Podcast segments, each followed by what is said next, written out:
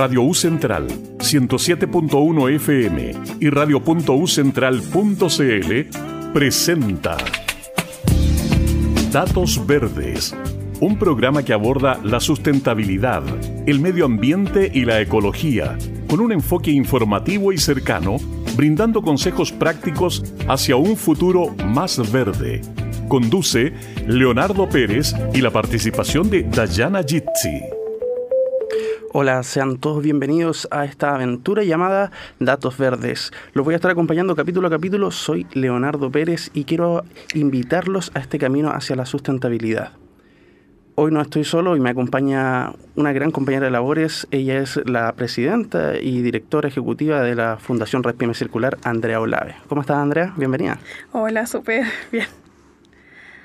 Acá súper emocionados por nuestro debut ¿cierto? En, en, la radio, donde vamos a contar un poco qué hacemos con datos verdes y, y todo lo que tiene que ver con la contingencia medioambiental y la temática sustentable que tiene hoy en día nuestro país. Así es, la idea principal de nosotros es estar acompañándolos semana tras semana con respecto a temas que tienen que ver con la contingencia medioambiental, economía circular y obviamente entregando al final de nuestro capítulo un par de datos verdes para que ustedes puedan ahí ir a chequear. Lo primero que contarles es que nosotros eh, somos parte de Gestión Circular, que es eh, una fundación que tiene como tarea mejorar la calidad de vida de las personas a través de la economía circular y eh, la educación medioambiental. Pero, pero, pero, lo que nos convoca primero es contarles un poco en qué están esta semana las noticias con respecto a los temas medioambientales. Ya esta semana supimos del cierre de, eh, bueno, lamentablemente por una nueva alerta sanitaria de eh, todo lo que pasa en Quintero y en Ventanas. Andrea, ¿tú tienes un poquito más de información con respecto a eso? Eh, sí, básicamente esta semana ocurrió el cierre definitivo de, de la fundición de, bueno, de la filial que tiene Codelco en Ventanas, debido a las múltiples quejas que vienen datando desde los años 60 y que se acentúan finalmente cuando vuelve em, el retorno de la democracia por ahí por los 90 y se acentúa finalmente con todas las alertas que han ocasionado em, los diversos colegios que están en un radio inferior a 5 kilómetros a la redonda donde está la, em, la fundición, emplazada la fundición. Y que obedece también al tema del cordón industrial que mantiene presente la región de Valparaíso. Sí, es una cosa bien curiosa porque cuando nosotros hablamos de eh, educación ambiental, siempre hablamos como de lo que podemos hacer, no de lo que está sucediendo. Y hoy día lo que estamos teniendo son zonas de sacrificio, algo que se viene hablando hace un tiempo, que parece que eh, el gobierno por fin tomó nota, toma decisiones que son impopulares para algunos, populares para otros, pero eh, parece que otra vez llegamos tarde a este tipo de decisiones y es algo importante dejar claro eso, que a la discusión siempre se llega primero, pero a la resolución se está llegando tarde. ¿Qué te parece? O sea, sí, sí, efectivamente, eh, de parte de algunos, de algunas personas de distintos grupos ¿cierto? Em, se apunta de que la decisión es tomada un poco tarde. Sin embargo, parte del directorio, ¿cierto? También indica que si se hace el cuestionamiento si es que ver, efectivamente esta decisión llega tarde. Porque em, en estricto rigor los primeros indicios datan, o sea, indicios ligados como del año 2000, de 2003, 2006, 2011 en adelante. Entonces, eh, y hoy en día ya estamos el 2023, o sea, la declaración de ventanas con toda la polémica que generó fue el año pasado recién. Entonces, em, tarde habría que cuestionarlo un poco. Oportuno, yo creo que sí, responde finalmente a toda la agenda país que tiene em, y en enmarcado en tema de los compromisos internacionales que sostienen los distintos gobiernos y que se han reafirmado desde hace dos, tres, cuatro gobiernos hacia atrás. Ya, totalmente. Ese es un punto. Ahora, yo quiero hacer también un punto que no es menor y tiene que ver con la forma en que nosotros planificamos el futuro del país. Y en eso quiero eh, ir a la eh, relación que tiene la planificación estratégica. Chile no tiene una planificación estratégica a largo plazo versus, por ejemplo, quiero hacer el símil con, Colombia, que tiene eh, visto su plan de desarrollo hacia el 2050. Y dentro de las, de las funciones de su, de su planificación estratégica está justamente el proteger su biodiversidad. y tiene obviamente una serie de, misiones y visiones y objetivos estratégicos para lograr ese, ese alcance. Chile tiene la planificación a cuatro años, o sea, por gobierno. ¿Crees tú que ese tú viéndolo desde la perspectiva de la eh, fundación que tú diriges, ¿tiene alguna relevancia el hecho de que hagamos solamente planes a corto plazo y no a largo plazo como otros países de, de la región? O sea, sí, no. O sea, yo creo que la planificación y la proyección está y se enmarca en el cuadro de la Agenda 2030. Sin embargo, creo que los primeros indicios de responsabilidad en la economía per se datan desde el, el fortalecimiento institucional que tiene finalmente el Ministerio del Medio Ambiente y los compromisos que se firman recién en el 2019. Entonces, entendiendo la lógica desde el 2019 hacia adelante, em, es un poco prematuro en estos momentos decir que nuestra institucionalidad está fortalecida por distintas aristas. O sea, estamos hablando de la rama de ingresos económicos que tienen distintos servicios o cómo permean las políticas ambientales los distintos servicios de la administración pública.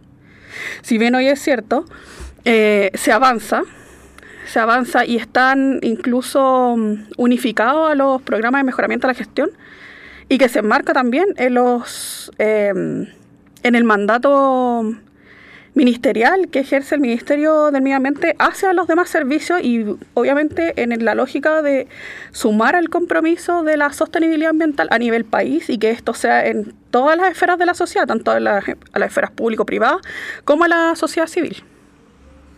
Entonces, de que existe, yo creo que claramente que existe, pero em, todavía no se logra como el objetivo final de transformar completamente la economía que yo creo que sea un pilar fundamental, porque finalmente podemos tener muchas cosas, muchos planes y programas, si efectivamente se le da el espacio a la transformación y a la transición hacia una economía circular.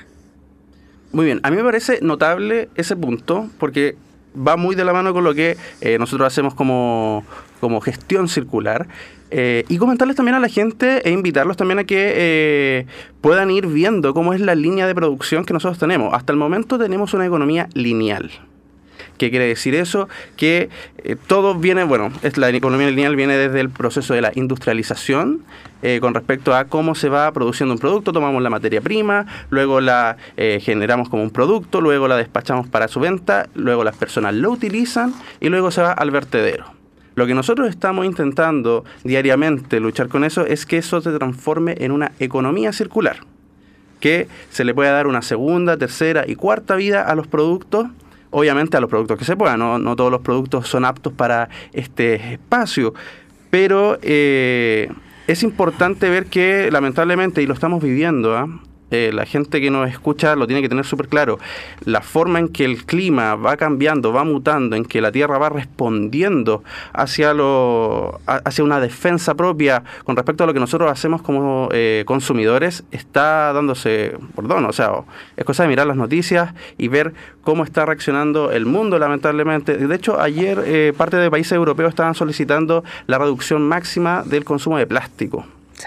Y eso nos está diciendo algo. Significa que afortunadamente nosotros tenemos y eso eh, no, lo, no, lo, digo yo, sino que lo dicen algunos subsecretarios de Medio Ambiente, que eh, a cuanto a políticas públicas vamos muy bien, vamos muy bien, más eh, el aporte chileno es muy poco con respecto a la contaminación que se hace en el mundo. En efecto, tiene que ver con que obviamente formamos parte de un bloque que en números no somos un ente importante que contamina porque obviamente tenemos bloques de países que emiten muchas partículas a la atmósfera, que son dos, cinco, siete veces más que países que efectivamente cumplen con la norma. Claramente, claramente. Y eso es un punto no menor, porque finalmente eh, nosotros somos un país que lamentablemente por su estructura somos más propensos a sufrir todos los embates del cambio climático. Totalmente. O sea, según el último reporte que tuvo el Ministerio de Medio Ambiente hace un par de años atrás, indicaban que efectivamente las 10 variables teníamos 7 de, de consecuencia a la crisis climática. Entonces, sí, a nosotros como país nos toca y, y nos toca grueso en el asunto y finalmente, eh, a diferencia de otros países que lo hacen simplemente como por cumplir eh, un acuerdo que obviamente está súper bien enmarcado dentro de una convención de Naciones Unidas.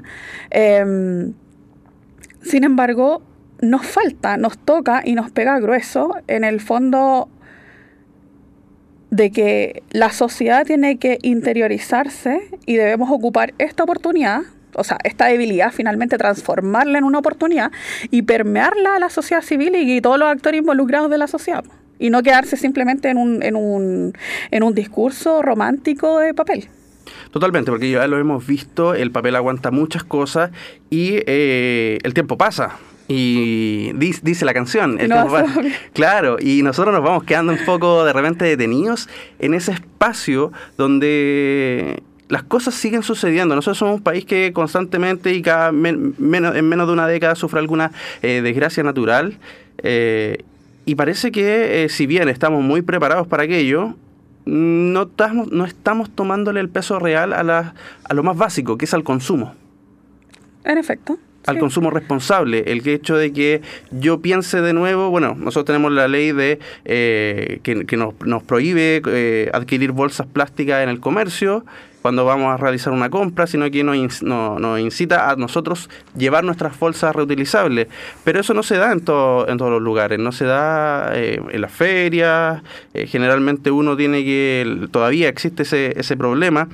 y quiero, quiero ir al, al punto más central, ¿no? De eso. Eh, yo que ya soy, estoy pasadito los 30, eh, un poquito ¿no? un poquito pasadito los 30, tal vez don Felipe se acuerda muy bien, eh, con respecto a las últimas inundaciones grandes que vivimos en Santiago, cerca de los 90, fueron las últimas ya. y ese fenómeno del niño, de la niña, tan grande, tan potente, ya no se ve. Ahora tenemos que estar eh, suplicando un poco que llueva en Santiago. la gente de regiones se, ríe, lógicamente, porque llueve un poco acá y acá se inunda la ciudad completa. Pero antes teníamos verdaderamente problemas con respecto a eso. Eh, y el cambio climático hoy día nos, muestra este clima adverso, donde los inviernos son muy secos, son muy fríos y los veranos cada vez son más calurosos, eh, más intensos. y no quiero mirar a la parte a la parte europea porque ellos ahora están sufriendo inundaciones también catastróficas. Sí, finalmente lo que pasa con, la crisis climática es que tienden a desaparecer las estaciones intermedias. Entonces, em, se suscitan fenómenos que la naturaleza de por sí no logra solventar desde su propio eh, tiempo, porque entendamos también, y yo creo que hay que ser súper autocrítico con el asunto, los fenómenos naturales o de la Tierra misma o de los ecosistemas, es de periodos prolongados, o sea, las décadas duran muchos años, eh, periodos como el Pleistoceno, Duoceno y todos los senos posibles. Eh, y finalmente, lo que uno aboga con, y el por qué hace tanto ruido con la crisis climática, es que hablamos no de periodos normales ni procesos normales. Eh, como de evolución natural de la Tierra, sino que tiene que ver y vienen derivados con una aceleración de estos mismos periodos, pero debido a la intervención humana. O sea, no vamos a desconocer que la revolución industrial hace un par de, décadas, de décadas atrás eh, hizo lo suyo hizo lo suyo, eh, se liberaron materiales particulados. si hoy en día nosotros estamos haciendo tanto ruido con el tema de, la divulgación ambiental, de con el, consumo responsable, es porque obviamente se generaron problemas a la salud. Y problemas a la salud no tan, vamos a extraer un poco de Quintero Puchuncavi, eh, tiene que ver con que desde los 80, o sea, teníamos una crisis tremenda con la capa de ozono, que se unió la sociedad civil, se unieron los gobiernos, se unió la industria y la política para generar eh, acciones concretas y reales que lograran mitigar ese impacto. Yo creo que finalmente hoy en día lo hemos relativizado porque nuestro periodo de edad es muy corto en comparación a lo que debería ser y los efectos como no son visibles en el corto plazo, ¿cierto? Porque uno está acostumbrado a ver los fenómenos como es de su propiedad, o sea, Claramente un fenómeno que naturalmente debe durar 100 años, hoy en día dura 20 o dura 10, eh, y para nosotros eso es demasiado tiempo. Entonces, sí, por eso yo creo que finalmente la sociedad o las personas no logran percibir el paso del tiempo y lo, crítico que estamos hoy en día. Sí, es, es, tal cual como tú lo planteas. Finalmente estamos siempre en esta disyuntiva del yo. Bueno, también estamos también justos. Nosotros creamos una sociedad súper individualista que hoy día cuando nos, nos, pega una bofetada de vuelta, eh, nos damos cuenta que necesitamos al otro eh, y el otro de repente no está tan pro de ayudar. Entonces, eh, los espacios para, para volver a reencontrarnos, para reencontrar este, este sentido eh, medioambiental de que hay que cuidar los parques nacionales, de que hay que entender que si el parque nacional tiene una prohibición de llevar al perrito, no lleva al perrito por más que eh, haya personas que lo consideren como su propio hijo. Hay prohibiciones, hay cosas que hay que cumplir porque esto no es para nosotros solamente, es para las generaciones que siguen. Por supuesto. Yo quiero solamente quedarme con lo que está pasando en Uruguay. Que un gobierno entero tenga que decir, nos estamos quedando sin agua, es brutal. No es normal sin agua potable. O sea, Uruguay, ¿cuánto debe equivaler en cuanto a regiones chilenas? ¿Una o dos regiones chilenas más o, menos, En, en cuanto a espacio territorial? Nosotros no estamos tan lejos de eso. Pareciera que sí. Pareciera que estamos muy lejos de eso. Pero no, estamos cerca. Y, y, parece que como que nosotros pululamos en un mundo de, ah, sí, bueno, cuando llegue el momento lo vamos a ver, lo vamos a evaluar. Pero antes de eso, ¿qué? Cómo lo mitigamos. Sé que, hay, sé que hay procesos que se están haciendo para mitigar, pero ¿la población está consciente de eso? Porque que le digamos a la gente, al, ciudadano común, eh, vamos a pedirles que no consuman tanta agua, que no se pueda regar en tal horario como se hace en las Condes, o vamos a limitar eh, los recursos hídricos porque hay que darle prioridad a, la, a la agricultura. Ese tipo de detalles yo creo que a la gente lo deja con más dudas que certezas. O sea, yo creo que imputar el 100% de la responsabilidad a las acciones diarias em, es un acierto, pero no completo. Creo que es por ahí. Eh, es por eso que nosotros como, como organización intentamos despertar este sentido crítico de la preferencia del consumo, porque finalmente lo que consume una persona en un año no, se, no es ni comparable a la producción lineal de una empresa que no ocupa técnicas de, de, de, renovación sostenible o de incorporación nuevamente de materias primas. Sin embargo, em, o sea, más que sin embargo, sino que finalmente es, si vamos a hacer algo, aboguemos por una transición completa. Entonces, y, e informemos bien acerca de la repercusión que tiene la preferencia del consumo. Porque finalmente eh, el tomar una decisión a quién tú le compras te va delimitando la cancha. Sí, claramente. Y efectivamente tú tienes la opción de entregarle tus recursos a una empresa que puede seguir reinvirtiendo y que tiene una alta sentido de responsabilidad social, ambiental.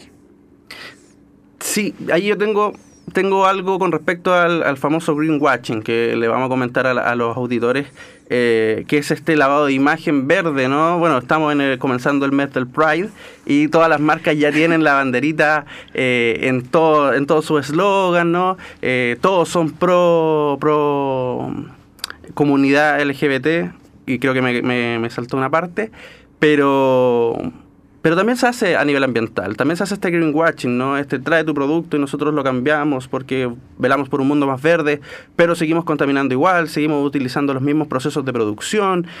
Creo que ahí todavía hay un... Si bien, a ver, para que ponerlo en contexto, si bien hay muchas denuncias de greenwashing a nivel mundial, ¿no? Con marcas muy conocidas, eh, es cosa de googlearlo y encontrarlo. Finalmente, a nivel país, nosotros no estamos tampoco presionando tan duro para que las compañías nuestras efectivamente vayan avanzando realmente hacia una economía circular. Es que yo creo que, a ver, eh, hoy por hoy, tener la ley REP, que termina de entrar en vigencia en septiembre, eh, es un avance y es una ganada de terreno tremenda desde la óptica de que hoy en día se obliga a las empresas a cumplir con la normativa que no tenían sea mínima o no, y esas apreciaciones las podemos generar particularmente cada persona, em, pero es un avance. O sea, tampoco vamos a desmerecer el avance institucional que se ha tenido. Ahora, yo creo que acogiendo nomás al tema crítico de persona a persona tiene que ver con un sentir y una transformación cultural. Pero para que sea una transformación cultural tienen que estar todos los actores de la sociedad interviniendo. Y ahí es donde cobran sumamente fuerza actores intermedios como nosotros. Como nosotros en Datos Verdes, como la comunidad que tiene Red Pyme Circular, como las fundaciones que hoy en día tienen mucho, mucha ganada y están haciendo innovaciones y avances tremendos y que han presentado, y bueno, eh, los medios de comunicación les dicen startup, hay muchas bastante conocidas, eh, y es eso, eso, o sea, no es un trabajo que se haga eh, en un papel, es un trabajo que se hace en terreno, es un trabajo que se hace pensando en las personas y conversándolo con la gente. Totalmente, porque finalmente eh, el cambio se va dando de a poco. Sabemos que eh, vamos un, pasito más atrás que otros países que ya tienen normativas más grandes. Yo siento que la ley REP va a ser una ley que va a marcar un antes y un después de la forma en que se produce también eh, todo tipo de, de mercancía en Chile. Sí, vamos bien. Yo creo que eh, todavía nos queda un, largo trecho, pero yo creo que vamos avanzando. Yo sí espero, de verdad espero que no nos pase lo que, lo que está pasando en Uruguay, que es lamentable, porque dejar a una población completa de un país, no, no de una región, de un país, eh, casi sin abastecimiento de agua es algo sumamente complicado. Y vuelvo al punto de que eh, nosotros somos, bueno, países de, este, de, esta región, somos los hermanos chicos, no de las grandes potencias. Y las grandes potencias, algunos ni siquiera firman los convenios. Entonces me parece sorprendente cómo nosotros de repente, si bien somos muy exigentes con, la puesta en escena que tenemos nosotros, también me pasa que eh, no vamos a tocar la puerta del más grande a decir, oye, ¿qué pasa contigo? Simplemente esperamos de buena fe que lo hagan. Eh, hay que recordar que el acuerdo de Escazú Chile lo impulsó lo crea, y no lo firma. Y lo viene a firmar un par de años después. Y eso también habla muy mal de la forma en que nosotros hacemos las políticas. Eso también da para el programa de la política sin disfraz, pero para no desviarme, ¿no? para no, no interrumpir el espacio del profesor Fuentes, pero, pero no es menos cierto. Bueno, sí, sí, en efecto. Creo que ahí, más que nosotros como ciudadanos, nos queda eh, la delegación. La democracia representativa está para algo. Quizás los golpes de mesa no son de nosotros. Tiene que ver con un escalón más arriba. Puede ser, puede ser. Efectivamente, nosotros hoy día estamos en, ese, en ese punto intermedio, ¿no? Entre la, sociedad civil eh, y los, los que nos representan. Y, y hay que estar mirando, yo creo que el tema de la descentralización en cuanto, que es el plan del gobierno actual, con respecto al tema medioambiental, no deja de ser menos importante, entendiendo que hay regiones de Chile que tienen muy pocos recursos y otros que tienen muchos recursos a nivel ambiental. Eh, yo recuerdo, no sé si, si ustedes se acuerdan, pero hace un, un par de años alguien se le ocurrió decir que para solucionar el problema del agua potable teníamos que construir un túnel desde el sur hacia el norte para transportar agua potable. Y sigue siendo una idea un poquito descabellada, pero eh, pensando en que Qatar compra trozos de, de glaciares completos, tampoco suena tan descabellado. Hoy día, por lo menos. O sea, si es que Qatar quiere hacer una luna en su... Lo puede hacer lo puede hacer. Hay, dinero para gastar e invertir. Yo, quizás, mira, no sé, yo no soy una, una especialista en el área de, las grandes obras públicas, la verdad. Eh, pero, si, si pensamos cuánto se va a demorar ese, esa macro obra en estar lista versus la necesidad que hoy en día tiene el sector norte de la región metropolitana o un poco más al norte, no sé si se llegue tan oportunamente con una carretera hídrica. Ahora, yo pondría mis fichas en un tema de innovación, desalinización, capturas de bruma, pero sobre todo en la desalinización, que es un proceso costoso, sí, efectivamente, pero responde a las necesidades urgentes de la ciudadanía. Como lo está haciendo Israel. Sí. Y un par de inversionistas extranjeros que tiene plantas desalinizadoras en el norte. Entonces, de finalmente de que se puede hacer, se puede. Bien, sí, totalmente. Yo creo, yo también estoy convencido de que es una muy buena medida. Ahora, hay que verla según el prisma. Sabemos que recursos en el Estado no sobran. Por supuesto. Eh, por tanto, debería, y va mucho con el tema de lo que se está discutiendo ahora, que es la Agencia Nacional del Litio, tendría que ir en, las dos vías, tanto público como privado, hacer una, eh, un convenio para poder ir avanzando en ese camino porque si no es bien difícil la, brecha. Oye, finalmente con, ese comentario volvemos al inicio. volvemos al inicio, de que no somos unos entes individuales, somos unos entes comunitarios, y así como funcionan las personas naturales, debe funcionar también en las personas jurídicas. Así es. Y que se tienen que, finalmente lo que tenemos que construir es una sociedad más simbiótica. Estamos escuchando Datos Verdes, un programa que aborda la sustentabilidad, el medio ambiente y la ecología con un enfoque informativo y cercano, brindando consejos prácticos hacia un futuro más verde. Conduce Leonardo Pérez y la participación de Dayana Jitsi. Recuerda que tú nos estás escuchando a través del 107.1 del Dial FM y nos estás viendo a través de radio.ucentral.cl. Nos puedes ver a través de cualquier espacio en el cualquier rincón del mundo donde te encuentres. Y bueno, eh, Diana Gitsi, ha dicho sea de paso, tuvo un accidente doméstico, así que está lesionada, por eso no nos pudo acompañar el día de hoy. Le mandamos un gran abrazo, esperando que se encuentre bien, que se mejore pronto. Eh, y volviendo un poco a lo que estábamos conversando el bloque anterior, con respecto a eh, lo que están planteando ciertas organizaciones, ¿no? Eh, por ejemplo, y aquí voy a citar textual, expertos de la Organización de Economía Circular apuestan por la cooperación empresarial para generar conciencia colectiva y avanzar hacia un cambio de modelo.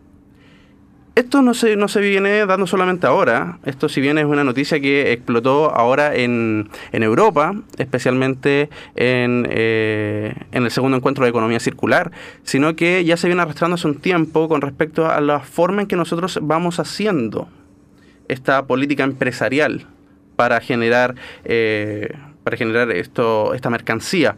Entendiendo también que hay puntos que son trascendentes, que es muchos empresarios plantean exceptuando los norteamericanos, porque ellos tienen un pensamiento filosófico diferente, que si el Estado no pone normas o regulaciones, yo no tengo que cambiar mi modelo porque no es necesario. Lo voy a ajustar porque el modelo lineal tiene una ventaja, entre comillas, que se puede ir ajustando pequeñas cosas y lo podemos hacer pasar por sostenible, por sustentable. Pero no se cambia 100% la esfera hacia el modelo de economía circular como debería ser. Sabemos que hay marcas que lo hacen pero no es el grueso de las marcas. En efecto, en efecto es una posibilidad real de que ellos puedan hacer la incorporación de patrones circulares en su actividad productiva. Pero eh, yo creo que su principal crítica aboga porque no existen los incentivos estatales monetarios como para hacer la reconversión de tecnología. Entonces, bajo esa lógica, eh, porque cuando uno habla acerca de patrones productivos circulares, no solamente habla de una forma de producir, sino que habla de una forma de recuperar y de reinsertar nuevamente la, mm, como el recurso que tiende a ser considerado como basura, pero que para la economía circular es un residuo que puede incorporarse nuevamente a la cadena. Entonces, eh, es hacer una modificación completa a su forma de operaciones, es incorporar procesos nuevos. Entonces, yo creo que, bueno, considerando las dimensiones que tienen hoy en día las grandes corporaciones productivas, claramente a ellos les sale mucho más caro tener que hacer esta reconversión de tecnología. Ahora, es mucho más fácil para empresas pequeñas que nacen siendo verdes, que nacen siendo verdes o empresas de, economía tradicional, pero que sean medianas o pequeñas, que, que puedan adoptar fácilmente este, este proceso innovador. O sea, todavía estamos en, en pañales, ¿no? Las, solamente quienes se atreven a emprender verde. Bueno, hoy día tenemos varios bonos que, que Banco Estado tiene bonos verdes, otro, otras instituciones del Estado, Corfo también tiene, tiene incentivos para el, emprendimiento verde, pero sigue siendo la mediana y pequeña empresa. Claro. No, todavía no logramos llegar a ese, a ese punto. Ahora, lo que sí, eh, hay varios compromisos ligados a la sustentabilidad.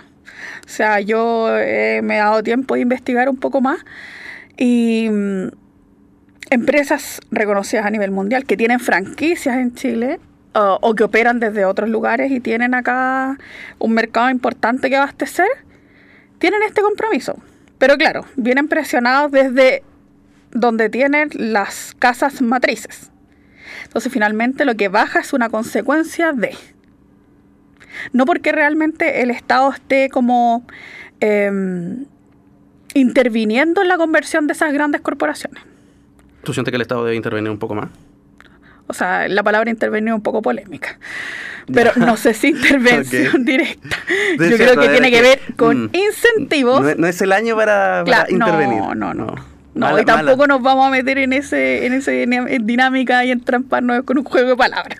Correcto, mejor, mejor. Salgamos, salgamos de ahí, tiremos la pelota al, al palco. Es así que el emprendimiento o el ecoemprendimiento es sumamente relevante para la transformación cultural, sobre todo, que necesita la ciudadanía en materia de sostenibilidad. Yo creo que esa, la oportunidad que tenemos ahora, que más allá de que tenga el greenwashing, porque algo hay que agradecerle al greenwashing, porque se hizo ruido, se hizo ruido y le dio una ventana bastante importante a un ecosistema de emprendedores y a impulsar la industria verde, porque hablamos de industria, industria productiva verde y hablamos de industria del reciclaje porque son dos industrias totalmente distintas. La industria del reciclaje lo que hace es operar entre el consumidor final y los vertederos, que hoy en día en Chile por lo menos es un gran tema. Y vertederos de todo tipo de residuos y vertederos específicos como es en el caso de Atacama. O sea, Atacama es un caso icónico que hoy en día, incluso hace no un, par de días atrás, un par de chicos hizo una campaña sumamente, mm, no sé si polémica, es la palabra, pero hizo una campaña con bastante visibilización acerca de tres marcas reconocidas a nivel mundial. Y decía, acá hay ropa de tanta marca. Aquí hay ropa de esto. Entonces, finalmente, y eso creo que quizá es, y volviendo tres cuadras atrás, eh, la ley REP. La ley REP impulsa la industria del reciclaje. Totalmente. Bajo, bajo este eslogan, ¿no? Sí. De quien contamina debe pagar por contaminar. Ahora, a mí me llama mucho la atención lo que, lo que tú estabas comentando, que es este, esta manifestación eh, pacífica. Sí, Dicho sea de paso, porque también nos estamos mal acostumbrando que cada vez que uno dice manifestación, uno espera que eh, medio país se incendie, y no es el caso. Eh, llamado titulada Desierto Vestido.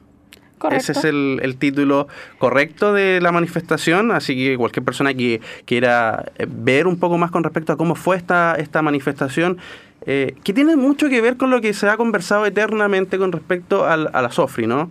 ¿Cuánto, ¿Cuántos desechos textiles genera la SOFRI eh, en el norte y qué se hace finalmente con eso? Sabemos que lamentablemente no se hace nada, o se hace poco. Porque decir nada es como, sabemos que hay emprendimientos que están cambiándole y dándole una vuelta a eso. Eh, de hecho, con, desechos textiles se están haciendo... Eh, se hacen jeans, se hacen bolsos. Y, y también se están haciendo pequeños ladrillos.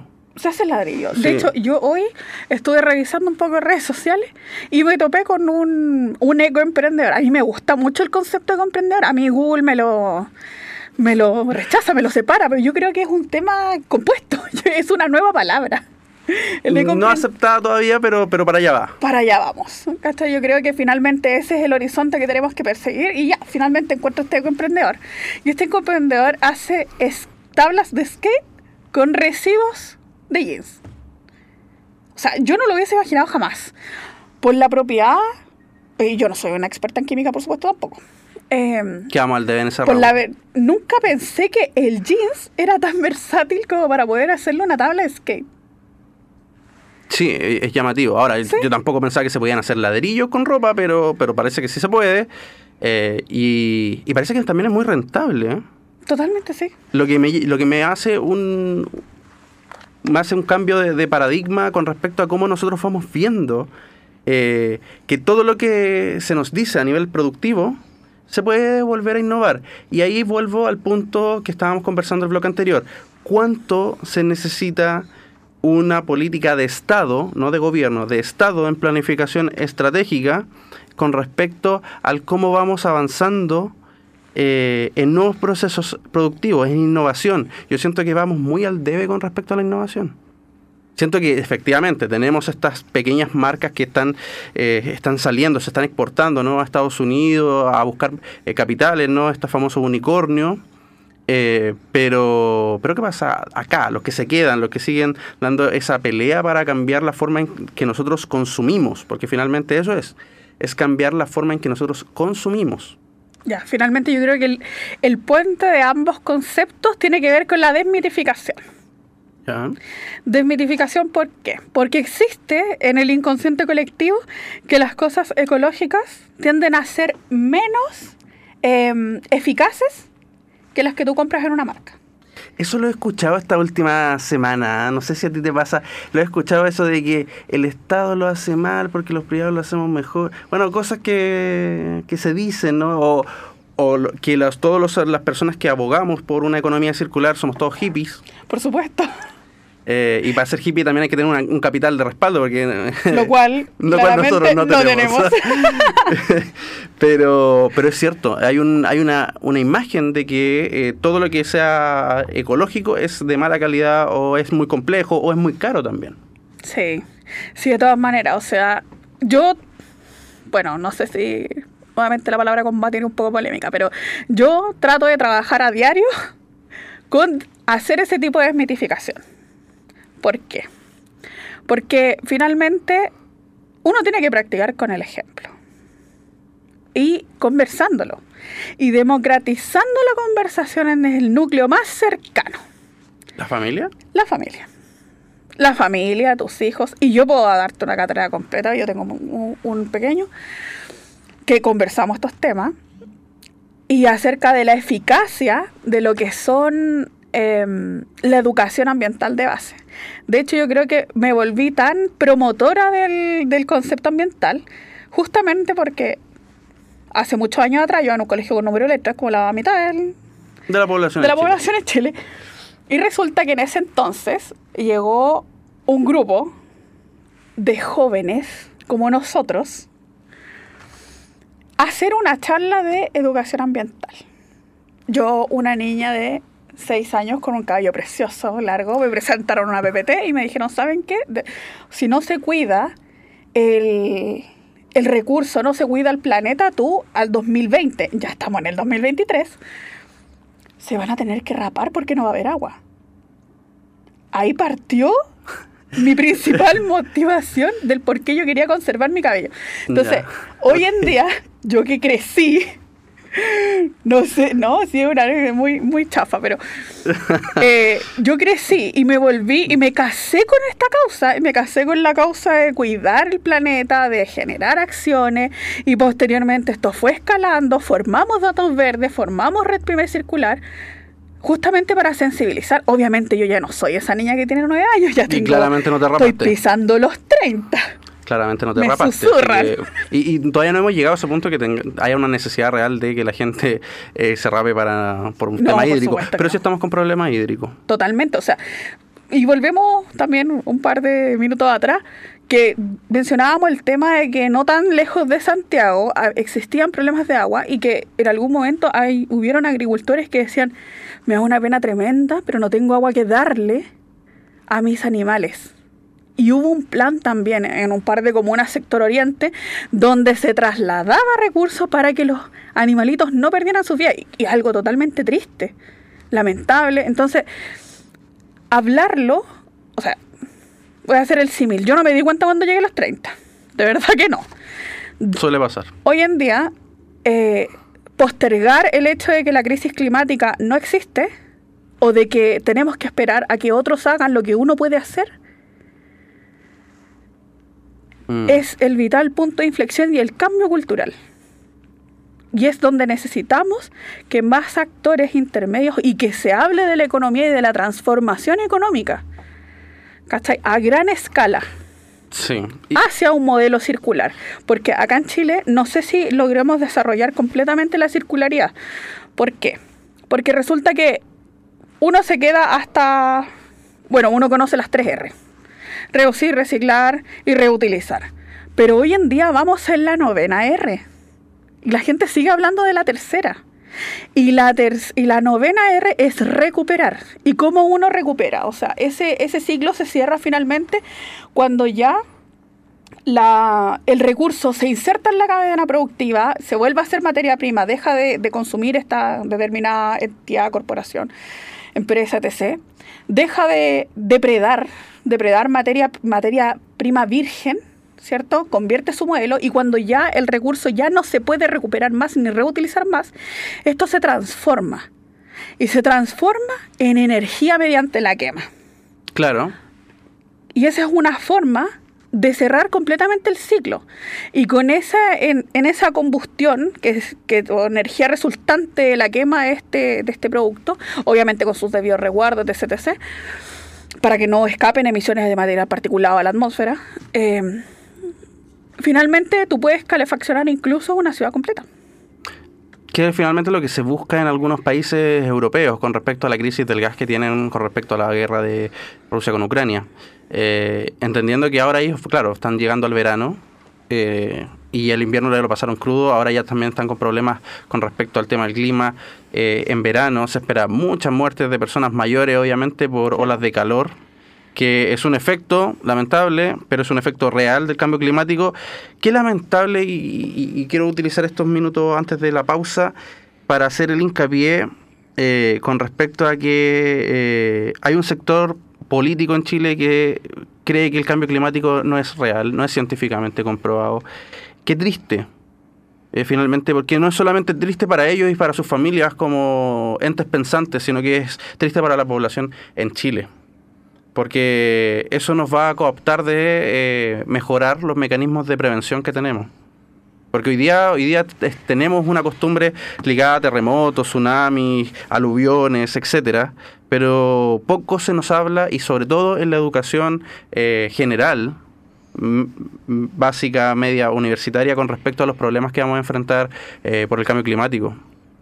Tenemos que estar totalmente preparados, lamentablemente, por los efectos que esto va a traer y, tal cual como tú lo planteas, finalmente es la educación la base de todo. La educación. La educación es el pilar fundamental. Educación en todos los niveles. O sea, yo que recibí esta, esta anécdota particular en la prebásica. Eh, pero hay que hacer preparación docente. Las carreras de educación superior, media, técnica, etc., deben incorporar la sostenibilidad como uno de sus ramos como uno de sus... Y ramos obligatorios, no ramos electivos ni optativos, no, ramos y que todos tengan, eh, bueno, la preparación de las mallas deba contener un poco responsabilidad social empresarial más allá de la ética, porque obviamente la ética siempre es importante, que también debe ser un ramo obligado, tenemos casos de sobra para, para hablar de ética en Chile, pero yo creo que van de la mano, van de la mano, porque finalmente lo que uno tiene que hacer y entender uno no está solo en la sociedad.